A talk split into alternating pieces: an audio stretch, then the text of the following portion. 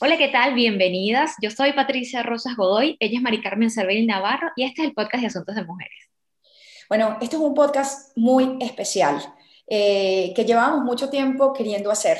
Una entrevista que nos llena de mucho orgullo y que además a ustedes les va a encantar porque está llena de magia, de consejos para escribir de, y de además de la puesta en la mesa de la vulnerabilidad de una mujer que a nosotras nos parece guau porque es guau, es una maestra, pero que nos dijo aquí lo que ella sentía al escribir sus maravillosos libros. Periodista, escritora, y nosotras de verdad estamos de fans enamoradas totales. Bienvenida, Rosa Montero. Latimos juntas, imperfectas, valientes, hermanas. El presente es femenino. Igualdad, libertad, sororidad. Nada nos detiene. Soy como soy. Asuntos de Mujeres, el podcast. Si disfrutas de la lectura y quieres compartir eso que leíste y pasar un rato maravilloso, Bookterapia es para ti. Bookterapia es un lugar exclusivo de lectura virtual en el que una vez al mes tienes la oportunidad de sumergirte en libros increíbles y compartir tus impresiones junto a la apasionada de la lectura Adriana Vieira Lara, Lector Runner, y un grupo maravilloso de lectores como tú.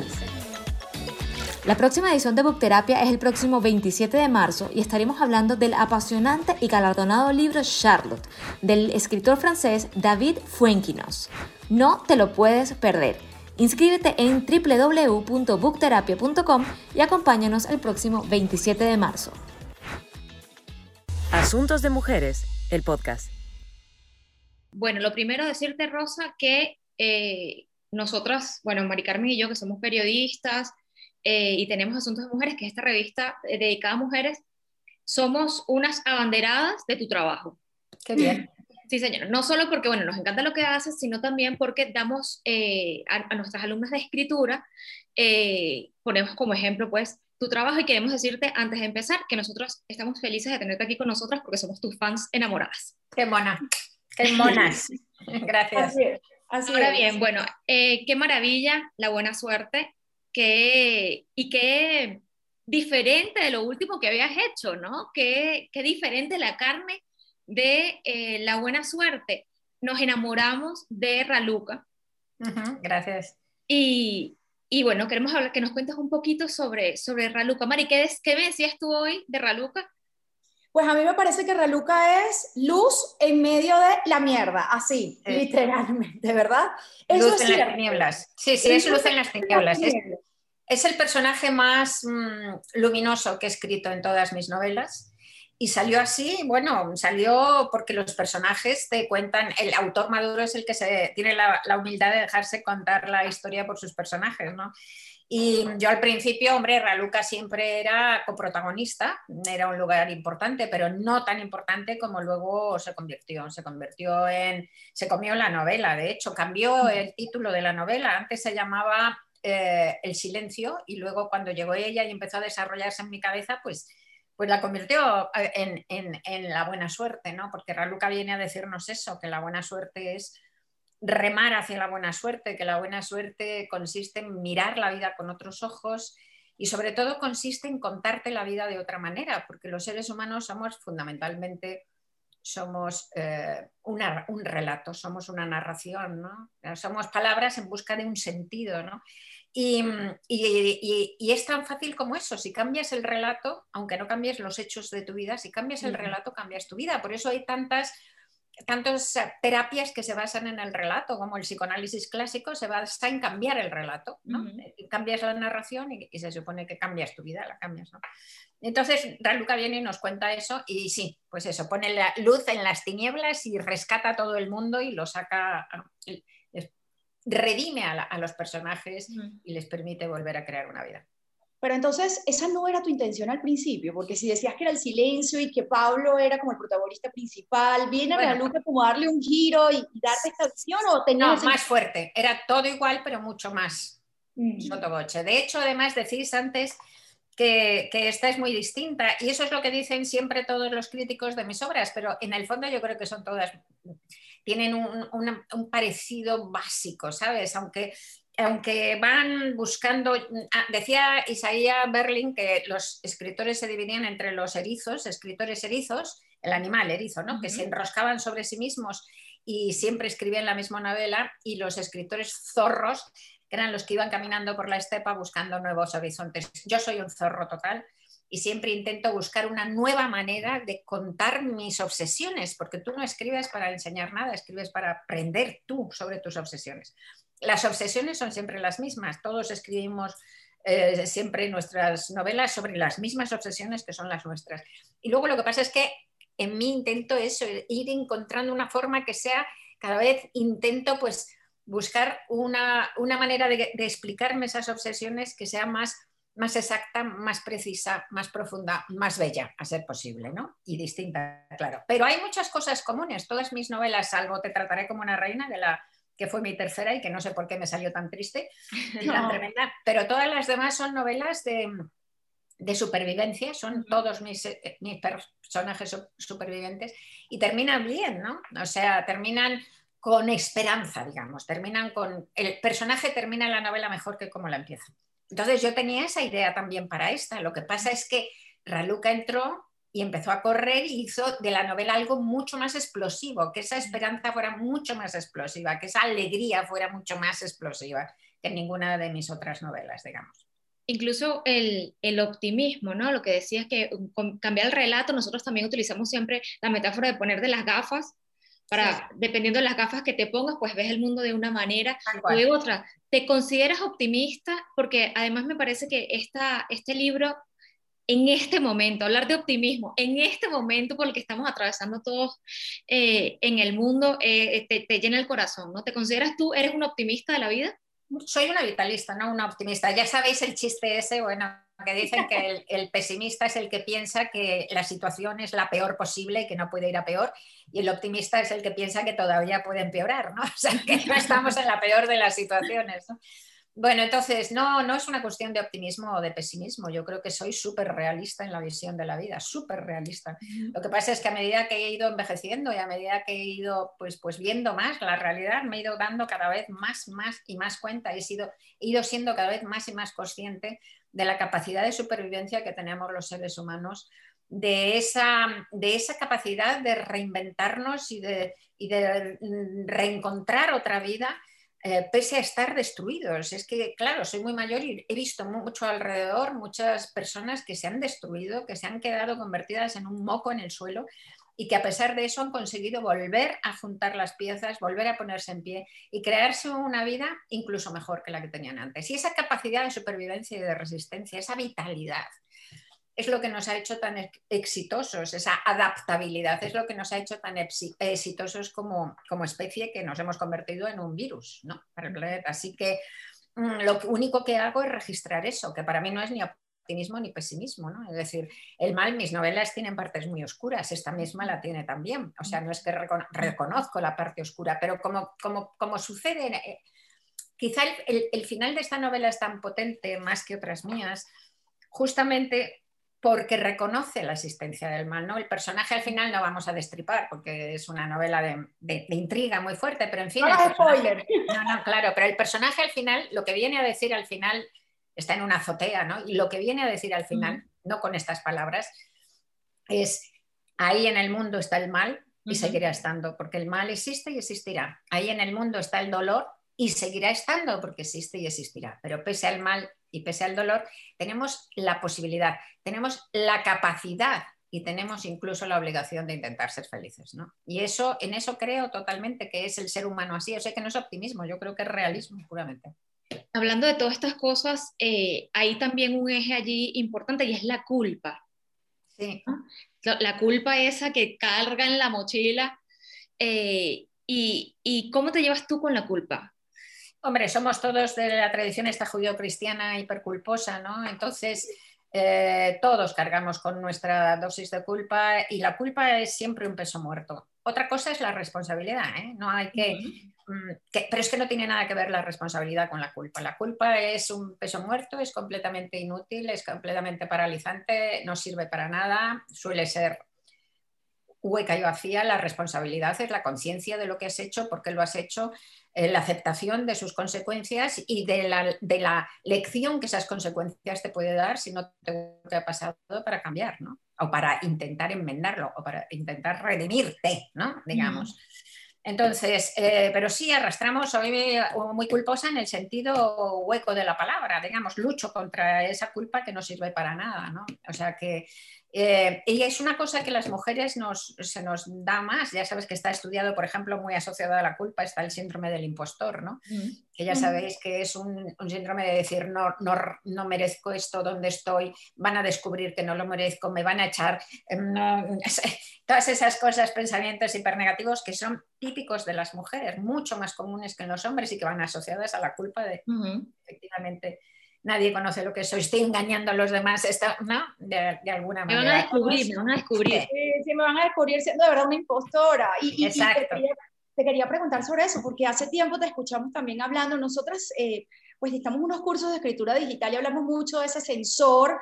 Bueno, realmente le decimos la cabrona que llevamos dentro. Sí. Es que nos dice todo el tiempo eso. ¿A ti cómo, cómo, cómo te trata no, sí, sí, sí. Mira, tengo unos, vamos, he dado muchas veces cursos de escritura creativa, incluso tengo en la escuela cursiva cinco horas grabadas en esos vídeos y ahí también lo digo, ¿no? Yo lo llamo el enemigo interior, ¿no? Y el mm. enemigo interior es el, primero, eh, lo primero contra lo que tienes que luchar si quieres escribir, si quieres hacer algo en tu vida, pero desde luego para el arte, desde luego, o sea, el enemigo interior que te dice no vales, no sirves, no lo vas a poder terminar, esto que haces es una mierda, no conseguirás hacer nada, no bueno, está ahí comiéndote el corazón todo el rato y hay que hacer un verdadero esfuerzo y una gimnasia cotidiana cada, día para luchar contra ese enemigo interior que es completamente insidioso y mentiroso, porque no es verdad lo que, lo que, lo que dice.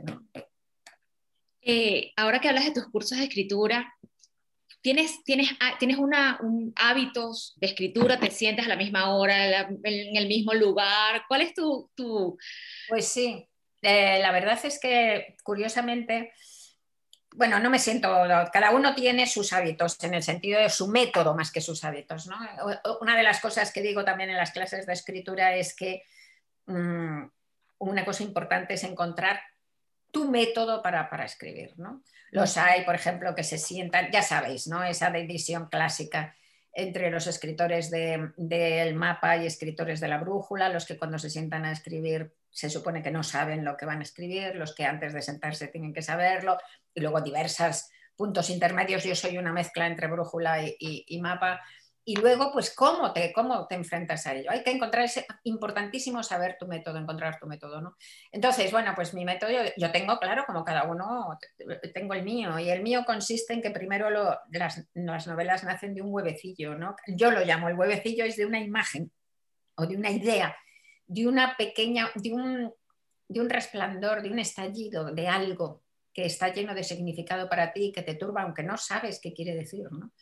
Que normalmente es una imagen, pero puede ser hasta una frase y tal, y de repente aparece en tu cabeza como si fuera con la misma autonomía con que los sueños aparecen por la noche cuando estás durmiendo, ¿no?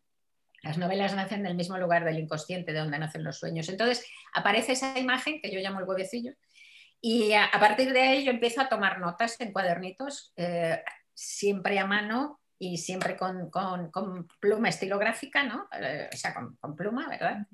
Porque es lo que me, detesto los bolígrafos y, los rotuladores y tal.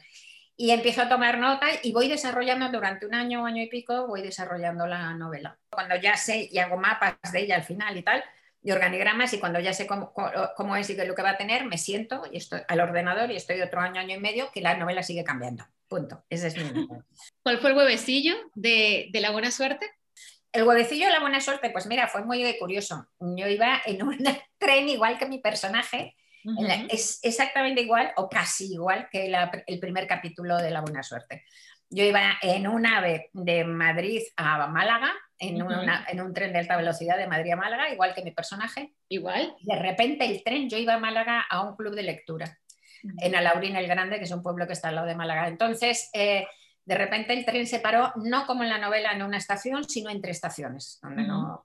Entonces yo estaba también escribiendo un artículo y tal en, en un laptop y levanté la cabeza y vi a través de la ventana exactamente lo que veía mi personaje, esa ese paisaje, un paisaje urbano, industrial, decaído, paupérrimo, no era un pueblo rural, sino un paisaje urbano, industrial, rotísimo, y hay cuatro, tres vías y una ventanita de un, de un, balcón paupérrimo y todo picado y oxidado, pegado a las vías, y el cartel de se vende escrito a mano, ¿no? Y lo primero que pensé fue, pobrecitos, pobrecitos, no van a vender esa casa nunca, porque es el piso más feo del universo. Y si lo tienen en venta es porque necesitarán el dinero, ¿no? Pobres, pero no lo van a vender jamás. Y entonces ahí de repente se, se me disparó la cabeza, porque eh, dicen los expertos que los novelistas somos personas que no hemos acabado de madurar y que seguimos jugando con la imaginación como los niños, ¿no? Entonces, pues me dije, y sí, porque todas estas imaginaciones siempre empiezan así, y si de repente hubiera aquí un personaje que ve esto y se baja en la siguiente estación, se vuelve, se compra ese piso, se mete ahí, desaparece, no llega nunca a destino. Mm. Y me emocionó tanto ese pensamiento, tanto, tanto, que cuando llegué al, club de lectura de Laurín el Grande, les dije, les conté lo que me había pasado y les dije, bueno, y estoy emocionadísima porque estoy segura de que va a ser el comienzo de una novela. Y eso fue el 29 de abril del año 2017. Wow. No sabía, sí, y yo no sabía nada más de la historia. O sea, igual que el lector que entra a la novela no sabe nada, yo entonces no sabía nada, no sabía por qué se bajaba. Es más, peor que el lector, yo no sabía siquiera si era un hombre o era una mujer, ni siquiera eso. Entonces, primero lo que haces, luego las novelas a partir de ese huevecillo van, van creciendo de una manera muy orgánica, como, como, como arbolitos, ¿no? Entonces lo que haces es imaginarte, ¿no? Entonces me puse y dije, bueno, primero me imaginé este personaje como una mujer y me chirriaba, no me parecía como, como que, una mujer, un, acto tan cerrado, tan ensimismado, tan mudo, tan convertido solo en acto, ¿no? tan reactivo, no me parecía muy, propio de una mujer. Entonces lo volví a imaginar como un hombre y me, pareció perfecto. Y ya vi que era un hombre y ahí seguí. Y he tardado tres años porque lo terminé los primeros días de enero de 2020 tardé tres años en escribir, eh, en escribir la novela, es decir, en saber qué es lo que pasaba. y los lectores lo saben en, dos días, pero es el mismo trayecto, vamos, hemos hecho el mismo trayecto. Pero ¿y, y cuándo sabes que el libro está listo? Y además que quedó bien, o sea, está listo y está bueno, se lo voy a entregar al editor. bueno, lo sabes, lo sabes. Hay un momento en donde Em, primero termina ese, manuscrito que, por llamarlo de alguna manera, yo lo llamo el, primer manuscrito, pero que en realidad no es un primer manuscrito, es el, manuscrito de trabajo, ya está muy elaborado y lo único que le falta es un reposo de dos meses y el repaso, un repaso final que suele ser de un par de meses o algo así, ¿no? Entonces terminas ese, cuando ya terminas ese, pues ya sabes que estás cerca, aunque sabes que te falta el repaso final. En ese tiempo tienes que dejarlo enfriar, dejarlo leer, amigos que te, den, que te lo critiquen y luego pues ya lo lees tú, ves los errores y lo arreglas, ¿no? Y si ahí ves, en esa lectura ves claramente si el libro puede salir o no, si tiene errores arreglables o si tendrías que tenerlo ahí todavía dos años más de trabajo. Normalmente no me ha pasado, pero podría pasar. ¿eh? Podría pasar que de repente vieras y dijeras, no, no me gusta, pero bueno, normalmente he visto los errores que podía arreglar ya en ese estado y eran errores más o menos solventables, fáciles, fáciles para dos, tres, cuatro meses a lo mejor de trabajo como mucho. Y ahí lo notas, porque ya hay un punto, hombre, seguirías, sigues, eres, todos somos perfeccionistas obsesivos, sigues anotando y sigues haciendo, poniendo cositas, ¿verdad? Pero en las galeradas, en la... Pero, pero ya sabes que no puedes seguir con esa historia porque te la vas a cargar si sigues, si te pasas, ¿no? Te la vas a cargar. O sea que... Y además normalmente ya estás con otra historia en la cabeza que te calienta más. O sea, ya pasando la página. Eh, pero, pero acabas de decir algo que me llamó la atención, porque yo cuando le paso un texto a alguien para que lo lea y me lo critique, me da durísimo que me critiquen. ¿Cómo? Ya, claro, pero eso hay que, hay, que, hay que mandar los textos, no a muchas personas, porque si no te vuelves loco, e, es, esencial. ¿eh? Esto siempre lo digo, sea cual sea el método del escritor, es esencial que ese primer borrador, borrador que otra gente, que otros autores consideran definitivo y lo dan a editar, y que yo cuando leo esos libros noto que les ha faltado este paso, porque tienen cosas estupendas y cosas horribles, que, errores increíbles que dices, pero ¿cómo no ha visto esta persona este error? Es capaz de escribir estos capítulos estupendos y de repente comete este error porque no lo ha dejado enfriar, porque no lo ha dejado alejar, porque cuando estás escribiendo una novela estás tan cerca que no tienes esa perspectiva, la tienes que ganar. Entonces esto hay que hacerlo siempre hay que dejar ese manuscrito, que ya te, os digo que es un manuscrito muy final ya, pero hay que dejarlo reposar por lo menos dos meses, dos meses, es sin pensar en él, y darlo a, leer a tres o cuatro o cinco personas como mucho, tres o cuatro, está bien, que sean buenos lectores, buenos editores en el sentido de que sepan decir por qué les gusta un libro o por qué no, y sobre todo, y esto es esencial, dos cosas esenciales tienen que tener, que sean sinceros, que te digan de verdad, porque si no, no tiene sentido. Necesitas que te digan de verdad lo que piensan. Que te lo digan con amor, no que te digan, vaya mierda del libro que has escrito, que te lo digan con cariño, pero que te digan de verdad lo que piensan. Y la otra cosa que es esencial, esencial, es que tengan un gusto literario parecido al tuyo. Mm. Porque todos intentamos escribir el libro que nos gustaría leer. Y si tú se lo das a leer y a calibrar a una persona que tiene un gusto completamente literario al tuyo, no te servirán de nada sus, críticas, de nada. Claro. Así que tienes que dárselo a alguien que con quien compartas. No quiere decir que todas las novelas os gusten las mismas, pero sí se nota cuando tienes un amigo o una amiga que tiene un gusto más o menos parecido o cuando tiene un gusto completamente distinto. Rosa, una frase que nosotros siempre repetimos a nuestras alumnas tuya, que es que a escribir se aprende escribiendo. ¿Nos puedes, hablar, un poquito de esta? Sí, bueno, escribir se aprende, es como una carrera con dos, con dos velocidades o con dos caballos, ¿no? Porque por un lado, la escritura de ficción, todo estamos hablando de ficción, ¿eh? escritura de ficción, hay otros géneros que, que tienen un trayecto distinto, pues, todos, periodismo, drama, ensayo y tal, la ficción. Por un lado, el camino de la ficción consiste en irse borrando, ir borrando el yo, ir borrando el control, perder el control. Dejar que la historia te atraviese como un medium. Decía Julio Ramón Ribeiro que una novela madura exige la muerte del autor, es una muerte metafórica, ¿no? Es eso, borrarse. Realmente, lo que os decía antes, tener la, humildad de que tus personajes te cuenten la historia, dejar fluir ese inconsciente, que esa historia crezca y te sorprenda y te llegue. Eso por un lado. Y al mismo tiempo, eso que es como dejarse, como borrarse, como olvidarse de lo que sabes, ¿eh? tiene que ir compensado con la artesanía. Es decir, la novela crece en tu cabeza, es como un sueño que sueñas con los ojos abiertos y está en tu cabeza como un cosmos que da vueltas precioso, tiene luces, tiene mm, sonido, tiene ritmo, es una maravilla, vuela ahí, ¿no? Pero eso que sobre eso, eso ha salido de tu inconsciente y, has intentado que salga intacto y no, no manejarlo con tu yo, eso hay que pasarlo al, papel. Y eso es muy complicado. Cuando yo empezaba, intentaba pasarlo, pues me salía una porquería, no sabía pasarlo.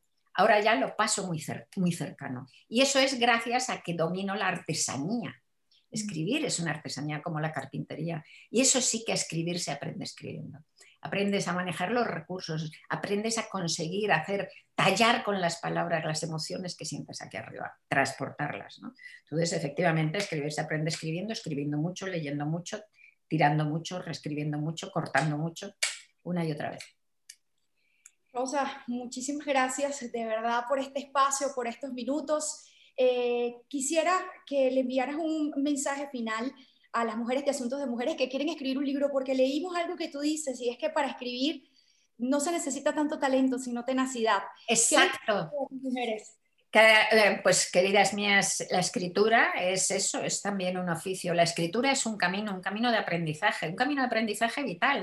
escribir es vivir, además, y es una vida especialmente intensa. Entonces, no os dejéis vencer por el enemigo interior y escribid y escribid y reescribid y leer y pensad, pensad en vosotros, eh, analizaos mm, eh, como, como, el entomólogo analiza un escarabajo, es decir, desde fuera. Tenéis que terminar viéndoos a vosotras mismas como si con la distancia con que veríais a un personaje y viendo a los personajes como si fuerais vosotras mismas. Entonces, hacer ese camino, ese viaje al otro, que es una novela, y hacerlo con, bueno, con la confianza de que cada día lo haréis mejor.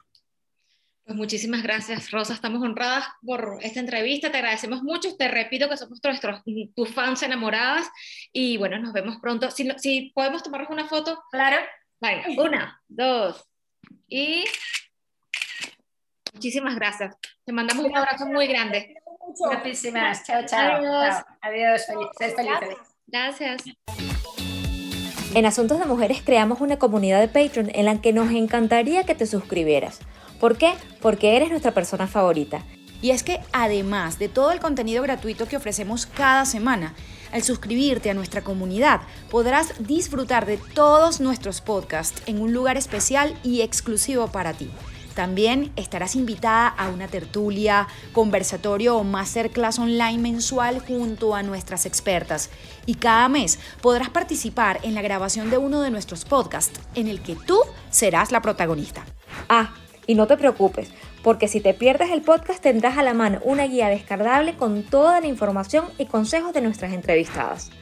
Suscríbete desde tan solo 5 dólares al mes y sé parte de nuestra comunidad de mujeres, porque en Patreon queremos ser tu compañía www.patreon.com slash asuntos de mujeres. Nada nos detiene. Soy como soy. Asuntos de Mujeres, el podcast.